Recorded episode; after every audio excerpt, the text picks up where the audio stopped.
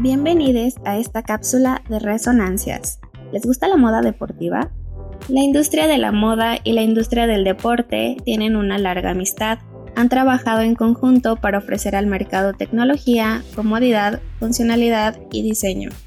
En esta cápsula hablaremos de los beneficios obtenidos de la influencia mutua de estas industrias, así como de los abusos laborales que han generado. El concepto de moda es muy amplio.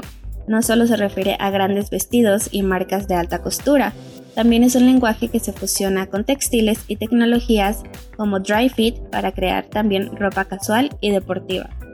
Con mayor frecuencia encontramos más moda en el deporte y más tecnología deportiva.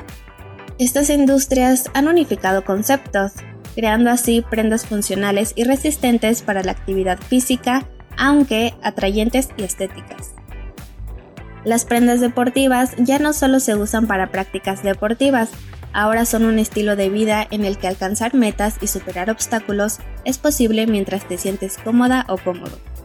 Estas han sido adaptadas por las y los diseñadores con el fin de crear looks casuales y estilizados para el uso diario.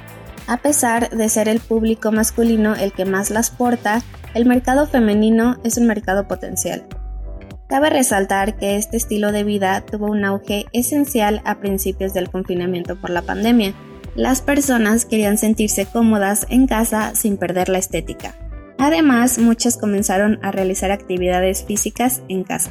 Estas industrias han logrado una sinergia tan buena que si vemos a una persona en la calle portando tenis y pants, no pensamos específicamente que lo haya usado para realizar una actividad física, sino posiblemente que las ocupa por la comodidad y glamour logrado. Sin embargo, no todo es miel sobre hojuelas. En 1996, la revista Life denunció a Nike, empresa multinacional estadounidense, por emplear mano de obra infantil para producir balones de fútbol en Pakistán. Esta explicaba que la compañía empleaba niñas y niños menores de 6 años, que percibían 60 centavos de dólar al día por producir dos balones. Además, la Fundación Made in USA, alianza de sindicatos y empresas en contra de abusos laborales sobre la infancia y la adultez, en el mismo año afirmó que el calzado deportivo Air Jordan de Nike, que se vendía por 125 dólares, era fabricado en Indonesia por niñas y niños de alrededor de 10 años de edad, quienes cobraban 14 centavos por hora de trabajo.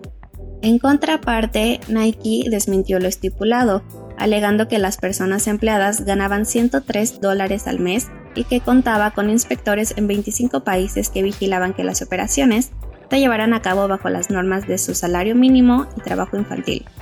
Lo sorprendente es que ese año Nike incrementó sus ventas en un 36%, teniendo una ganancia neta de 553.2 millones de dólares, 38.5% más que el año anterior. ¿Qué les parece? ¿Qué piensan sobre ambas industrias colaborando y sobre la explotación que han ejercido a la mano de obra empleada? Cuéntenos en nuestras redes Facebook OUNIUNAM, Instagram en es.ouni y TikTok en es.ouni. Y recuerden que si quieren saber más sobre cómo la moda trabaja con diferentes industrias, síganos para que no se pierda ningún episodio ni cápsula de resonancias.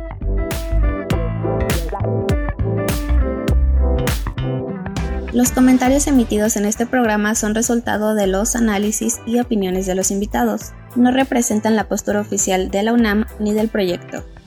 Esta fue una emisión de Resonancias producto del proyecto PAPIT IA 300922, Innovación en las relaciones económico-productivas en el capitalismo cognitivo y su intermitencia por la pandemia por SARS-CoV-2. Responsable del proyecto, Abdiel Hernández Mendoza, Coordinación del proyecto, Valeria Olvera Alvarado. Producción, Aarón Miguel Hernández Martínez. Guión y conducción, Nelce Guadalupe Quintal Núñez. Musicalización, Dance Club de Music Town. Recomendación académica, Paula Catherine Jerez Loaiza. En la voz, Nelcy Guadalupe Quintal Núñez. Continúen escuchando Resonancias.